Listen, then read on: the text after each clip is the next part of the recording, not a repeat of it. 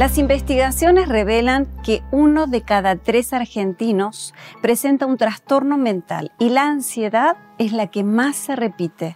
Puede ser la ansiedad generalizada, los ataques de pánico o las fobias. Ansiedad una palabra que parecía inofensiva hasta hace algunas décadas, pero con el correr de los años ha comenzado a instalarse en el podio de los males de este tiempo y evidentemente disputa por el primer puesto.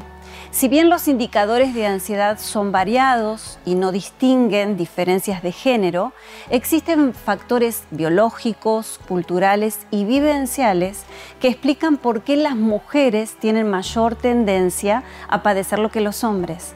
La ansiedad se presenta de modo violenta a través de los ataques de pánico o crisis de angustia. Pero también hay otro modo en que se hace presente y es el síntoma más prevalente, es estar demasiado tiempo preocupado. Son los eternos preocupados por todo. Además, la ansiedad, por lo general, también impacta en el estado de ánimo, llegando a producir lo que se conoce como trastornos en el estado de ánimo, cuyo mayor exponente es la depresión. Por lo tanto, se suman más problemas a la cuestión. ¿Cómo podemos solucionar el avance de la ansiedad?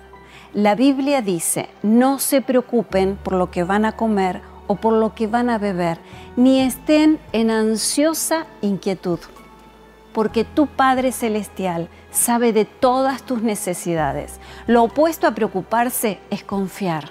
Tenemos un Padre que nos ama, y sabe todo lo que precisamos. Y como Él es un buen Padre, siempre estará a tu lado y te bendecirá materialmente y espiritualmente. Dios es el único capaz de darnos calma y paz. Refugiate en Él.